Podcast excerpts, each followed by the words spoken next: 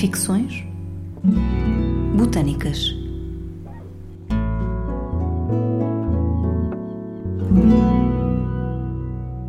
Hoje damos a conhecer uma carta ficcionada a partir de elementos históricos e botânicos encontrados no herbário do Museu de História Natural e da Ciência da Universidade do Porto e na Casa Museu Abel Salazar sobre dois ilustres personagens da Universidade do Porto, entusiastas e conhecedores de várias áreas científicas, humanitárias e artísticas que em comum tinham os estudos em medicina na Escola Médico-Cirúrgica do Porto.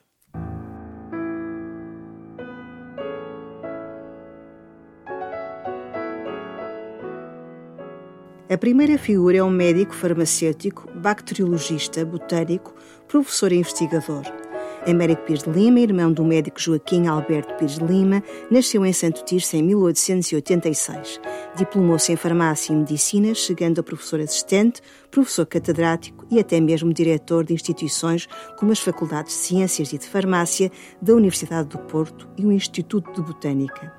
Em 1916, ainda no início da sua carreira académica na Faculdade de Ciências, foi mobilizado para a Grande Guerra como tenente médico na expedição a Moçambique, onde foi chefe da secção de Higiene e Bacteriologia.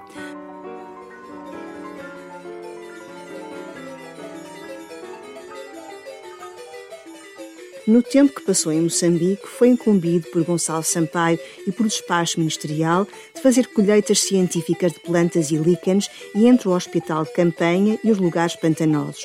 Deste modo, entre chuvas e bolouros, os piores inimigos na guerra da conservação dos espécimes do herbário na África tropical, conseguiu salvar mais de 800 espécies de plantas vasculares e mais de 1.500 de líquenes moçambicanos, ainda hoje guardados no herbário do Museu de História Natural e da Ciência da Universidade do Porto e fonte de descrição de novas espécies para a ciência.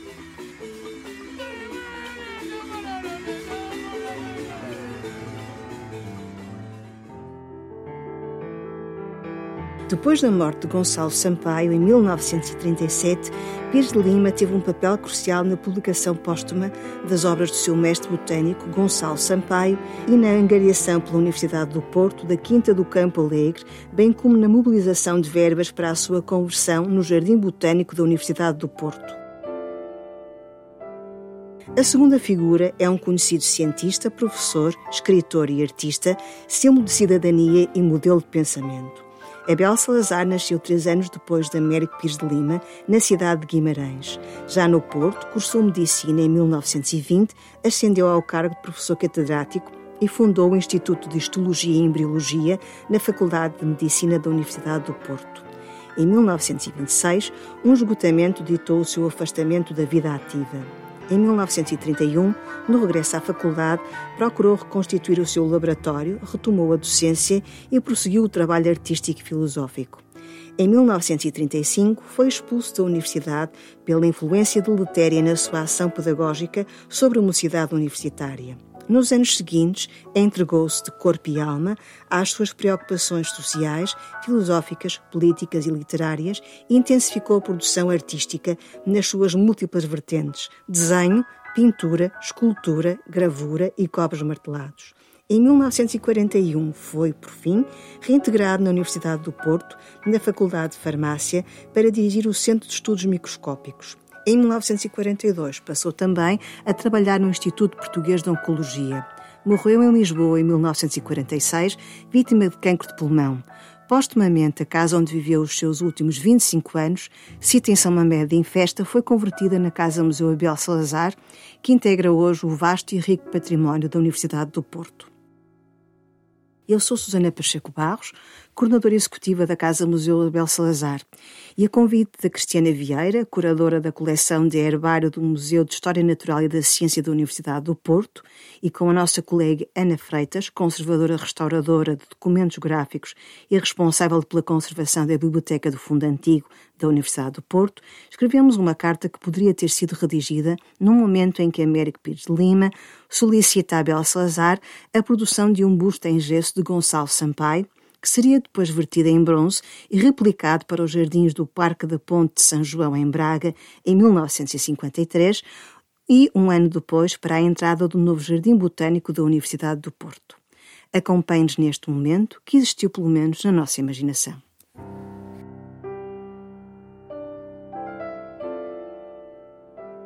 De Américo Pires de Lima, Instituto de Botânica Dr. Gonçalo Sampaio, para Abel Salazar, São Mamede Infeste.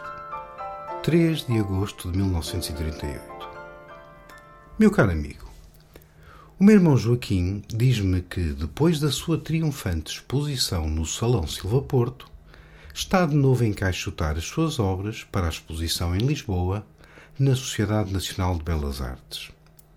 No passado janeiro, rejubilei e partilhei da sua alegria na vernissage da Exposição do Porto, ao testemunhar a admiração generalizada de quem, como eu, quer celebrar o sucesso do seu renascimento através da arte. A história da ciência oferece-nos longos eclipses e sei que cada vez lhe custa mais evadir-se das suas nefastas realidades académicas, mas agora constato que o seu espírito e iniciativa em explorar novos materiais e técnicas artísticas não esmoreceram. Não me canso de lhe agradecer as suas representações com tão poucos essenciais traços das minhas vivências naqueles malfadados tempos em Moçambique, evocadas no livro que publiquei há meia década. Os seus desenhos e as coleções de botânica do Herbário da Universidade do Porto são as únicas evidências proveitosas desses tempos negros e perturbadores da minha vida que já sinto tão longe. Agora, como diretor da Faculdade de Ciências, de cada vez que presido às cerimónias na Sala dos Atos, tenho a honra de contemplar na Galeria dos Retratos o meu saudoso mestre botânico, professor Gonçalo Sampaio, pintado por si, captando tão realisticamente a sua memória física, naquela postura tão naturalmente inquietada e desafiadora que lhe era característica, nos seus descomplicados trajes castanhos e o seu olhar translúcido e azul penetrante. Que contraste bárbaro com a pintura do venerável botânico bruteiro, tão burlesco e frouxamente representado por Veloso Salgado na pintura que guarnece uma das enormes paredes da sala.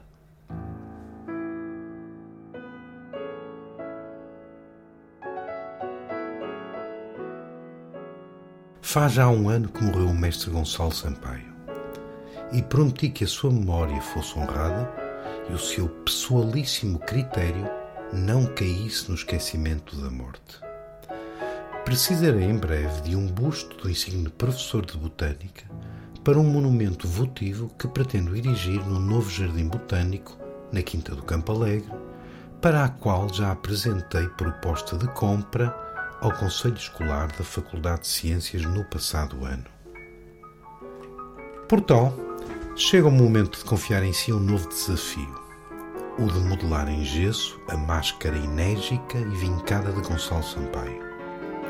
Sei que, por modéstia, não se assume como artista de pleno direito, mas não confio senão no seu talento para, genuína e penhoradamente, representar quem, tal como o Abel, escolheu viver os seus dias fiel aos seus princípios e convicções.